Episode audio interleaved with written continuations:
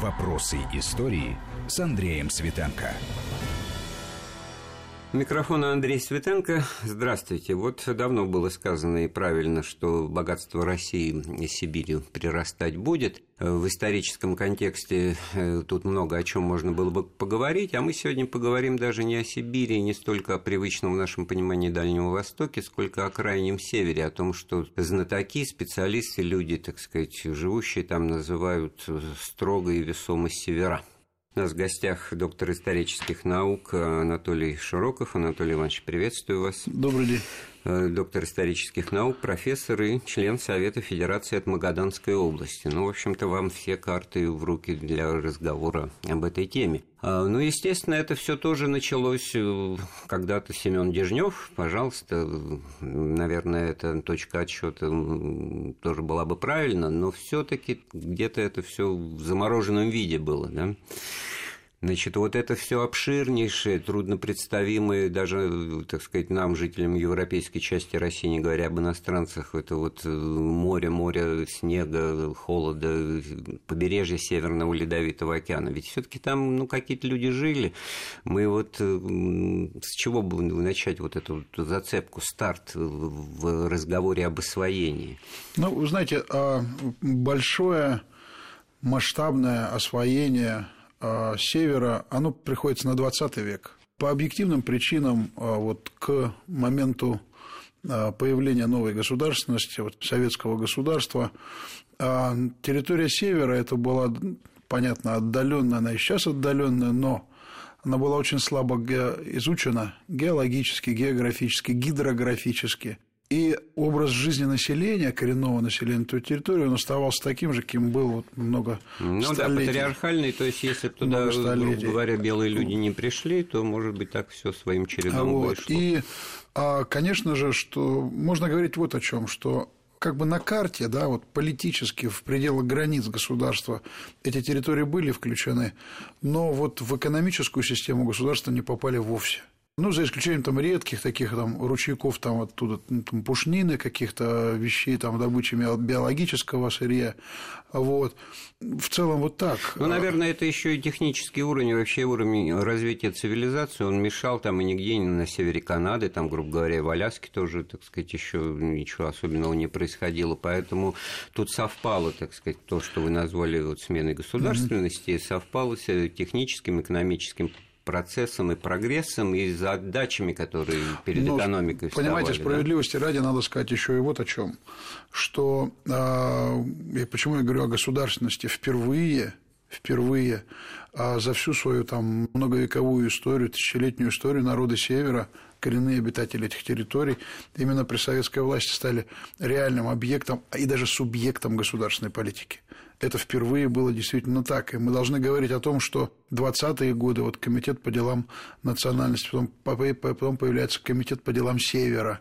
Это организации, которые занимались уже серьезным изучением территории ну, вот так вот, и да. формированием определенных ну, что называется, политических, государственных условий жизни коренного населения. Венцом этому всего в 30-м году было создание национальных округов. Впервые получили северные народы свою собственную государственность. И вот это отрицать никак нельзя. Да, безусловно. Другое дело, что когда мы говорим о вот какой-то реальном экономическом развитии этих территорий, вот в том контексте, в котором привыкли мы это рассуждать и смотреть на это, то мы, конечно, должны смотреть на начало 30-х годов. То есть одновременно там два процесса происходят, один из которых, что называется, потом пожирает другой. С одной стороны, мы видим деятельность, повторю еще, Комитета Севера по всемирному развитию территорий и коренного населения там по созданию культбаз, так называемых центров ветеринарии, медицины, образования для вот этих местных коренных народов, но одновременно на, на рубеже 30-х годов начинают действовать, в самом начале 30-х годов, точнее, начинают действовать организации, которые а, фактически потом уничтожают все это дело, подчиняя интересы развития вот северных территорий, подчиняя а, необходимостям, потребностям форсированной индустриализации. Это вы о каких организациях говорите? Ну, а, самая первая из них была создана а, такой государственный трест по освоению, промышленному освоению Колымы «Дальстрой». Он был создан решением Политбюро в 1931 году, Политбюро ЦК, и находился под контролем, деятельность его находилась под контролем Центрального комитета партии. Ну, мы говорим сразу о верхушке государства, да, верху, верховных руководителей нашей страны. В 1932 году вот в постановлении Совета труда и обороны именно так написано, на тех же условиях, что и Дальстрой, создается Ухто-Печорский трест. Это вот э, европейская часть, европейский север. Ну и, наконец, в 1935 году э, на базе Норильской экспедиции создается строительство Норильского комбината, э, Норильск строй, так называемый, в 1935 году создается. Это вот сибирский север. В чем отличие этих организаций? Во-первых, они а, были экстерриториальными. То есть территории, на которых они действовали, из этих территорий, ну, как бы конституционная советская власть и даже, скажу так, а, уставные партийные органы уходили. То есть там все начала управлять вот эта суперорганизация. Но так это не тот ли ГУЛАГ НКВД, а, который нет, просторечие, нет, нет, это другое. Нет, да? нет, Хорошо, нет, ну пока что? этот вопрос снимаем. Вот. Во-вторых, они подчинялись непосредственно вот в самые верхние этажи государственного управления. То есть они ими не управляли, ну, реальное де... Э, министерство, там, наркоматы в то время, да, конечно, они управляли, ими управляли буквально вот э, высшие руководители государства. Третье. Они были, э, им подчинялась вся промышленная, вся производственная деятельность на территории, которая была подведомственна. Четвертое. Они обладали колоссальными льготами по сравнению со всеми другими организациями, ну, допустим, хозяйствующими субъектами на территории Советского Союза того времени. А вот это и финансовые, и территориальные, и налоговые, ну, какие угодно. А это и а, первостепенное обеспечение всем необходимым за счет государственных фондов например, да, а теперь пятое, а основ, основой их деятельности, деятельности широкомасштабной, безусловно, всегда было активное использование труда заключенных. Именно заключенные всегда составляли большую часть рабочих рук в этих трех организациях. Ну, тогда вот это их и они, как вы их называете, это все-таки мы о какой группе элиты ну, партийно-государственной советской говорим? Они же сами, наверное, где-то пребывали не на северах. Ну, то есть можно это э, сформулировать э, как-то более точно? Руководство вот этих вот перечисленных вами Дальстроя, Ухто-Печорского центра, Норильского комбината, это все ну, это все кто? А, это центральный, ну, в архивах написано так, в архиве, Центральный комитет партии, но это фактически означало, что руководство ими а То есть непосредственные руководители, они подчинялись центральному Только комитету. туда, да, и никому больше. Вы знаете, вот, Анатолий Иванович, я, пока вас слушал, вспомнил сценку из знаменитого фильма «Семеро смелых», да, вот когда действительно про это, да, прибывает экспедиция, совершенно безлюдный вроде бы край, север, крайний север, местное население какое-то, ну, коряки, чукчи, там не уточняется, значит, ну, радостная встреча, значит, какие-то товары, какие-то вещи, такие-то что-то, а потом на естественный вопрос, а чем вы будете заниматься, вот вы смотрите, какие красивые горы. Горы будем ломать, говорю, горы будем ломать. То есть задача именно природного освоения, она уже парадокс порождает, Но как с одной стороны сохранять самобытность, да. да, и национальную автономию. Все, все это. эти организации были созданы под конкретные проекты. Например, э, если мы говорим о Норильск-строе, то это, конечно, открытые в начале 20-х годов медно-никелевые э, полиметаллические месторождения профессор Урванцев. Если мы говорим о севере э, европейской части, Ухта, Воркута, это угольные, асфальтидовые э, месторождения, э, углеводородные месторождения, начало которых вот профессор Чернов 21 год. Если мы говорим о севере Дальнего Востока, то это, безусловно, открытие Колымской геологоразведочной экспедиции Билибина 28-30 год, когда они открыли, ну, фактически это вот многие геологи называют крупнейшим геологическим открытием 20-го столетия. То есть, фактически, проанализировав материалы поисковых работ, разведочных работ, а Билибин предположил наличие огромной золотоносной полосы, которая развивалась в северо-западном направлении от верховья Колымы на северо-запад туда, вот к бассейну Индигирки, протяженностью 1200-1400 километров и шириной до 450 километров. Он предположил это, но фактически вплоть до сего дня именно там находятся крупные центры золотодобывающей промышленности. И в этом смысле а, они шли не просто впустую, там, просто сломать горы, они шли в конкретные места, где были уже данные о залежах каких-то полезных ископаемых, в которых активно нуждалось советское государство в эпоху форсированной индустриализации. Так это, разумеется, так, и персонаж этого фильма, он потом и докладывает, что нашли там я, вот, mm-hmm. олово, серебро, хорошее серебро, mm-hmm. говорит, то есть это mm-hmm. все понятно, насколько в данном случае совпала вот эта система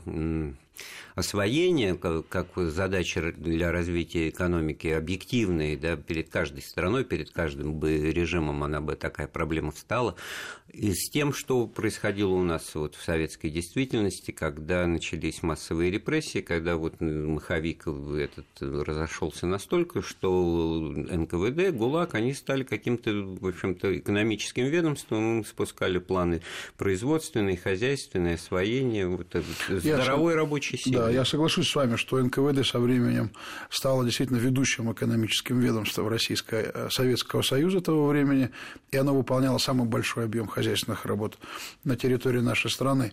Но говоря о массовом терроре, мы все-таки имеем в виду 37-38 год. На самом деле все же началось ну, гораздо конечно, раньше. Конечно, да. А вот а, если говорить не о терроре, а об использовании труда Или заключенных. воспитание, это, это же Да, это вот э, как раз э, знаменитый э, Беломорканал, воспитание, Перековка и так далее, и так далее.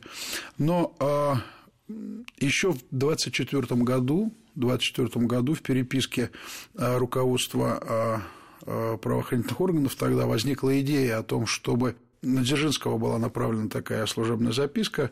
Идея такая: у нас есть очень много мест, отдаленных, незаселенных, но богатых месторождениями.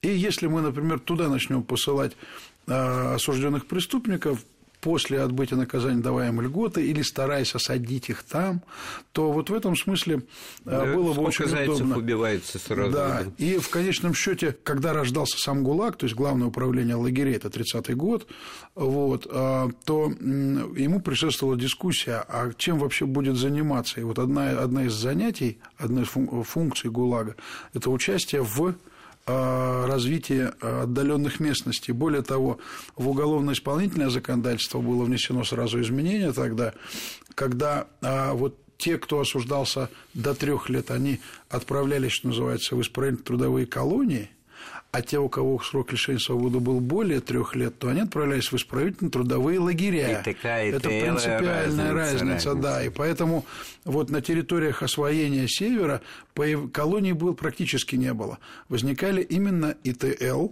ИТЛ, и что характерно, под каждой из трех вот обозначенных этих организаций есть вот э, ныне здравствующий профессор Пелясов Александр Николаевич, он называет их суперорганизациями. Ну, это довольно точное определение. Так вот, под каждой из этих э, организаций было создано специальное управление лагерей. И в этом смысле мы можем говорить, вот, кстати, например, Дальстрой очень хорошо видно, фраза часто такая, вот Колымский ГУЛАГ, там, Магаданский ГУЛАГ и так далее. А как феноменологический, да, такой термин, ну, в смысле солженицыновском понимании, архипелаг ГУЛАГ и так далее, он, конечно, имеет право на существование. Но проблема состоит в том, что как таковых подразделений именно ГУЛАГа, Главного управления лагерей НКВД СССР, на Колыме не было никогда – это были подразделения э, с 1938 года Главного управления строительства Дальнего Севера НКВД СССР «Дальстрой». То есть, это был такой же главк, как ГУЛАГ.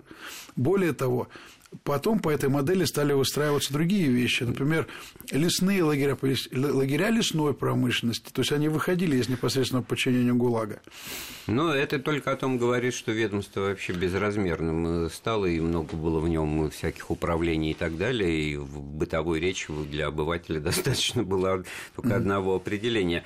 А вот этот фантастический план строительства железной дороги вдоль побережья вот, э, Северного крайнего встречали попадались мне такие, значит, у отсидевших и написавших потом. Mm-hmm. Это вот что об этом можно сказать? Вы знаете, на самом деле это не столь фантастический план. Более того, хочу сказать, что на сегодня эта идея, ну, она востребована. Это действительно так, да, объективно. Дороги, вот, потому что, что а, вот на сегодня та линия Северного морского пути, которую сегодня мы опять восстанавливаем, мы опять сегодня заходим на север, ведь Российская Федерация вновь идет на север сегодня. Давайте ну, сделаем вот. паузу в нашем разговоре, mm. вернемся в студию через пару минут. Вопросы истории. Вопросы истории с Андреем Светенко.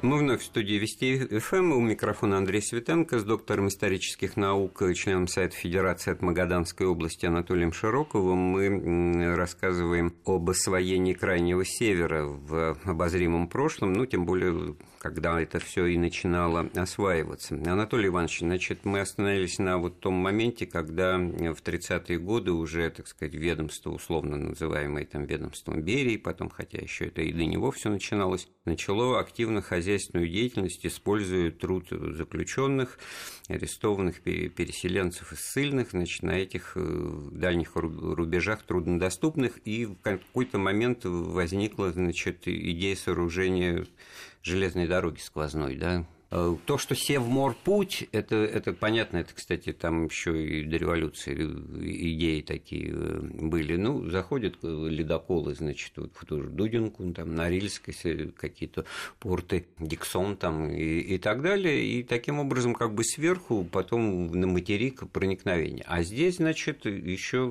получается альтернатива, которая на материке, континентальная, железная дорога. Э, нестаточное дело это было, или все-таки можно было ее построить?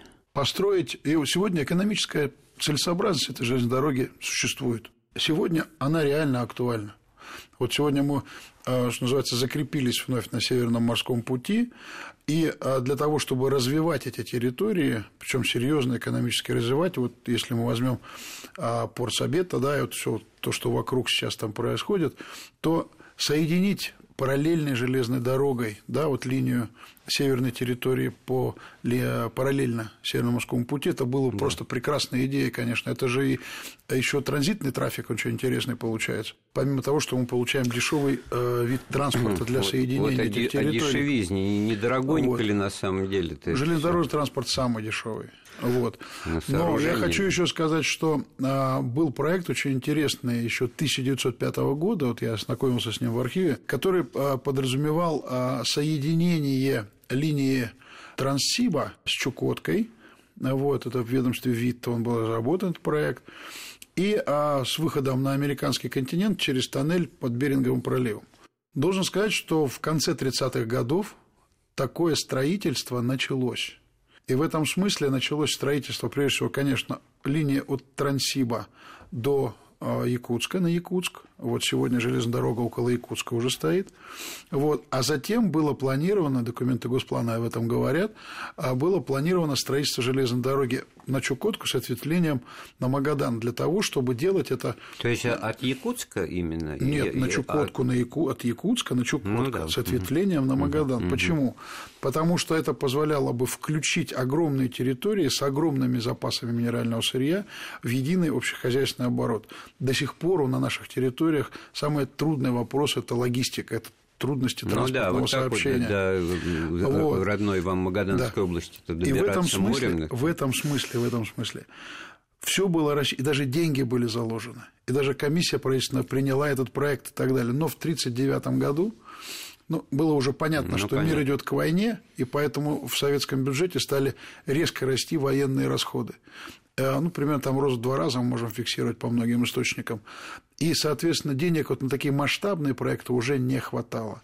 Но то, что железные дороги, как и в свое время Транссиб – может, могут и должны и будут являться двигателями развития северных Конечно, территорий, это аксиома, спорить это с этим. Аксиома. Это, это американский опыт в годы, депрессии, когда они просто ухали бюджетные деньги на строительство дорог из ниоткуда в никуда, а потом вокруг этого всего затевалась жизнь, это начинало, так сказать, ну, обрастать инфраструктурой, жильем, городками и прочим. Но я более здесь да. бы все-таки был сторонником российского опыта строительства Транссиба, когда огромная территория а зауральская включилась мы, мы, в товарный оборот. Да, мы с этого начали упомянув о Сибири и Дальнем Востоке, конечно, здесь Трансип это, это визитная карточка вообще экономических программ, освоения, включения огромных территорий вообще в единый комплекс, и не только с точки зрения коммуникации, но и с точки зрения развития и социальной структуры, и этноса, и культуры, и прочие особенности вот всего такого сибирского, mm-hmm. о чем мы говорим.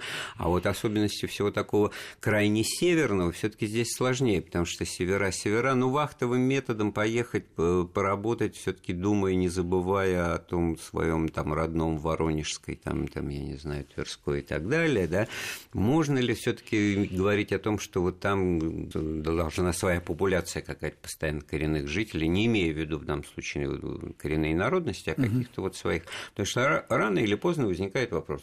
Отслужил, отработал на пенсию и на материк и в Крым. И вот как с этим? Ну, движение э, для всех, для севера, для Дальнего Востока то же самое идет, та же самая особенность. Характерна высокая текучесть рабочей силы. Это связано со многими обстоятельствами. Вот если смотреть советский опыт, то прежде, конечно, всего это связано с условиями жизни, потому что а та инфраструктура, которая существовала на севере, ну, что греха таить, и сегодня это так, во многом инфраструктура севера и Дальнего Востока уступает более южным и более западным территориям нашей страны. А вот это первое, что не задерживало рабочую силу. Второе, то, что всегда практически человек, ехавший на север, ехал на время – север а, до сих пор не рассматривается подавляющим большинством, что называется, как территория постоянного проживания. Хотя, должен сказать, что во многих центрах, ну, я не беру здесь уже, допустим, европейский север, он все равно более освоен, чем север Сибири или север Дальнего Востока на сегодняшний день.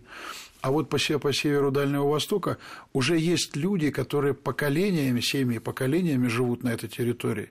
И зачастую они были то ли из самостоятельно приехавших так называемых договорников да, в свое время, или же, допустим, это потомки вот тех, кто не по своей воле приехал, но они, тем не менее, они живут на этих территориях и не мыслят себя уже, кроме, ну, помимо этого а, места проживания. Формируется, конечно, своя собственная ментальность, я бы сказал так. Вот, например, для магаданцев-колымчан есть такое понятие магаданцы и колымчане. Оно сложилось весьма причудливо.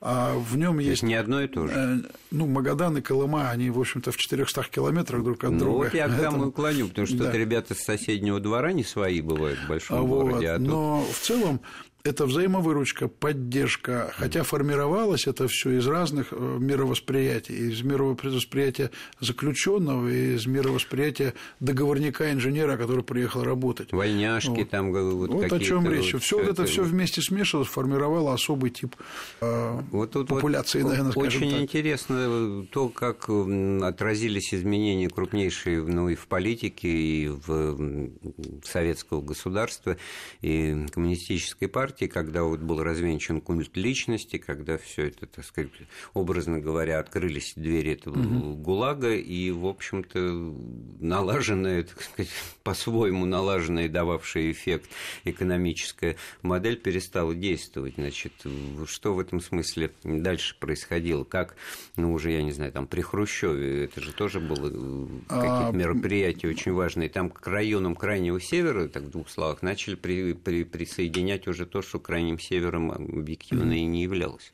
Произошло следующее. Вот действительно сталинская волна, что называется, или сталинская модель освоения, основанная на принудительном труде заключенных, на чрезвычайных методах освоения, она, конечно, уже не давала того эффекта, вот в, э, к середине 50-х а, годов, а, который, который, был, который был в 30-х. Да.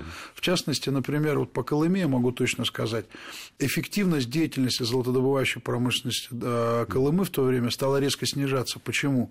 В основном э, под, ну, под, воздействием, под воздействием требовательности государственных планов, государственного руководства Дальстрой, вот если мы ведем речь о севере Дальнего Востока, он добывал золото прежде всего, и добывал золото россыпное.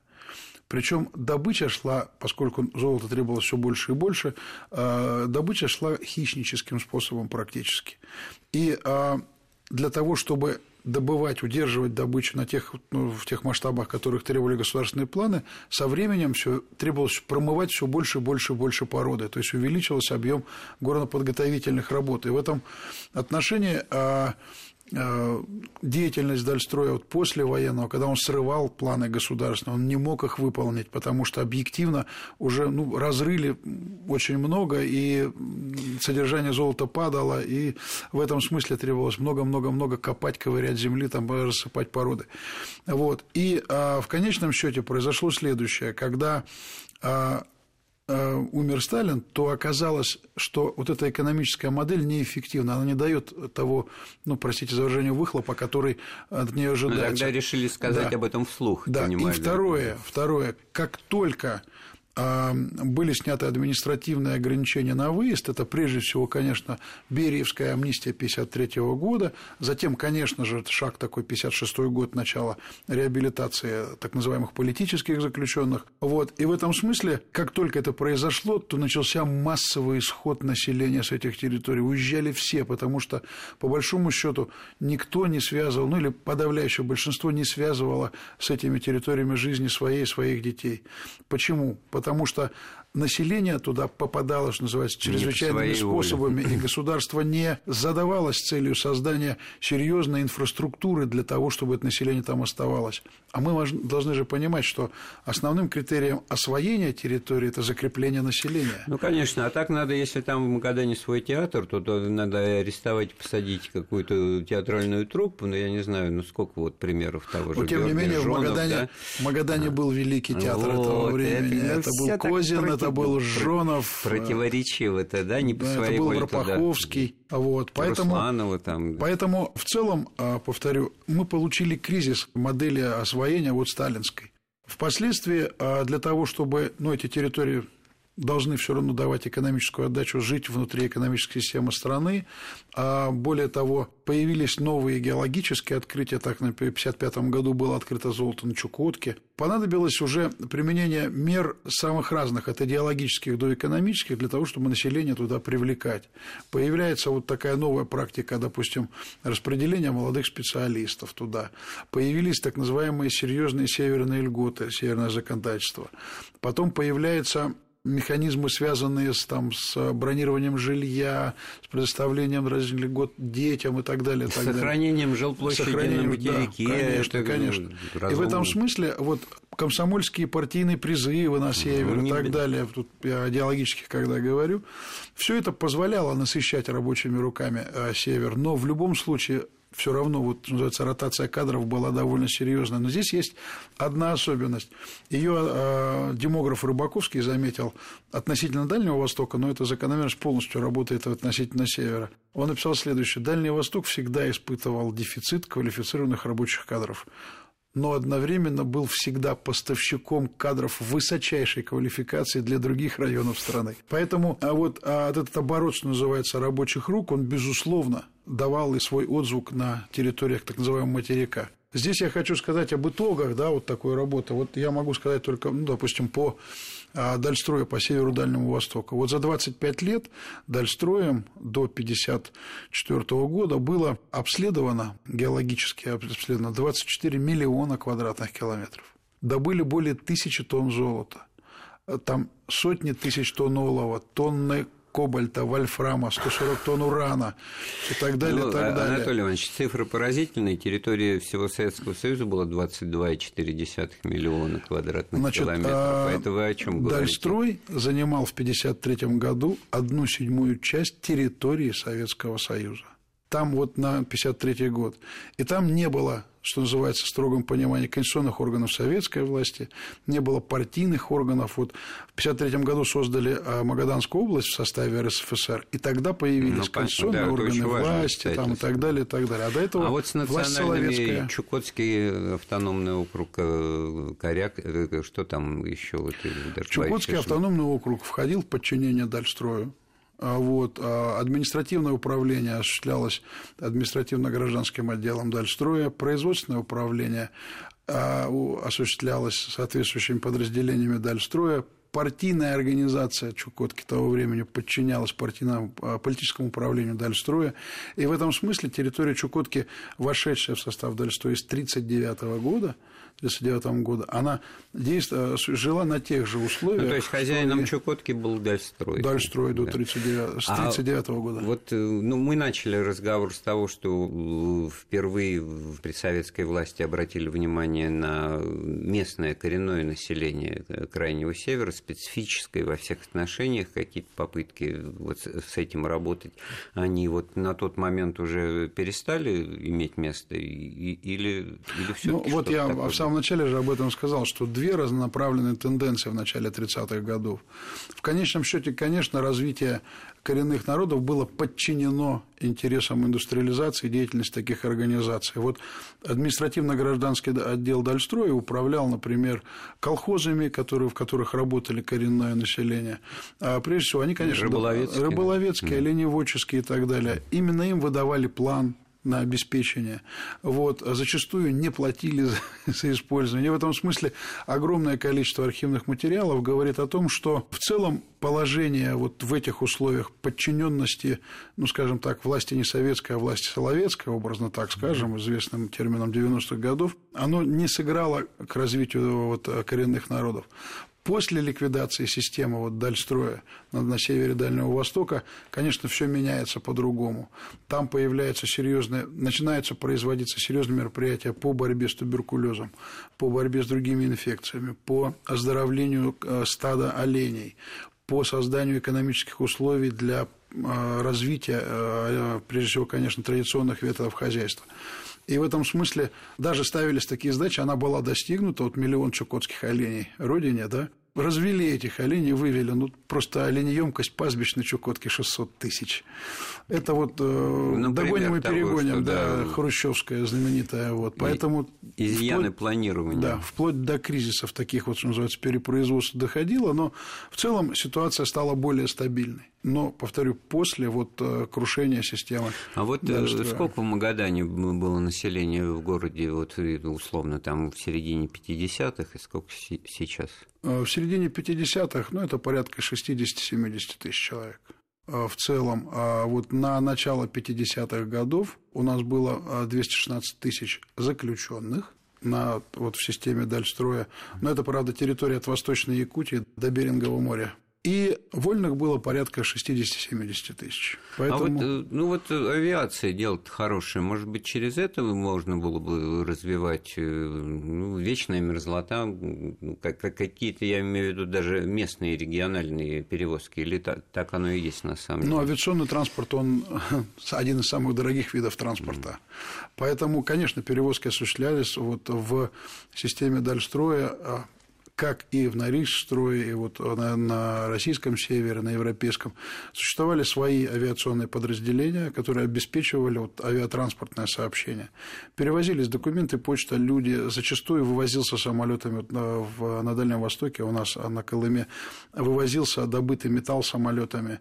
Вот. А, ну и, понятно, проводилась а, аэрофотосъемка, производилась а, геологоразведка и так далее. Я так к тому, далее. что, конечно, жизнь, она Человек живет там, где жить э, разумно, где жить имеет, э, если не удовольствие, то смысл и как-то это себя оправдывает. Если этому препятствует климат, природа и есть только общий, так сказать, государственный в целом общественный интерес к освоению, потому что там золото, условно говоря, там много всего, то возникает вопрос, э, каким образом мы там будем обитать. Вахтовым методом тут напрашивается, и тогда достаточно прилетели, улетели, зачем строить дороги, железные дороги пробивать. Все-таки как вы думаете, какой путь, э, вектор развития вот на будущее в этих регионах? Я думаю, что здесь а, будет сочетание двух основных методов. Первое – это создание основ серьезной транспортной и социальной инфраструктуры, потому что опорные узлы там жизни э, нашего закрепления на севере должны быть, и там должны жить люди постоянно. Вот. Транспортная инфраструктура необходима для обеспечения, с одной стороны, а с другой стороны, для передачи да, из северных территорий добытых там ресурсов.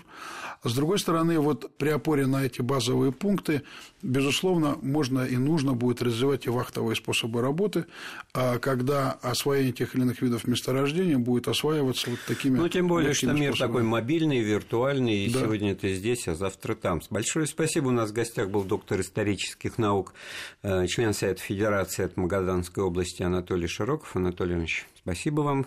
Эфир спасибо. программы подготовил и правил Андрей Светенко. Слушайте Вести ФМ.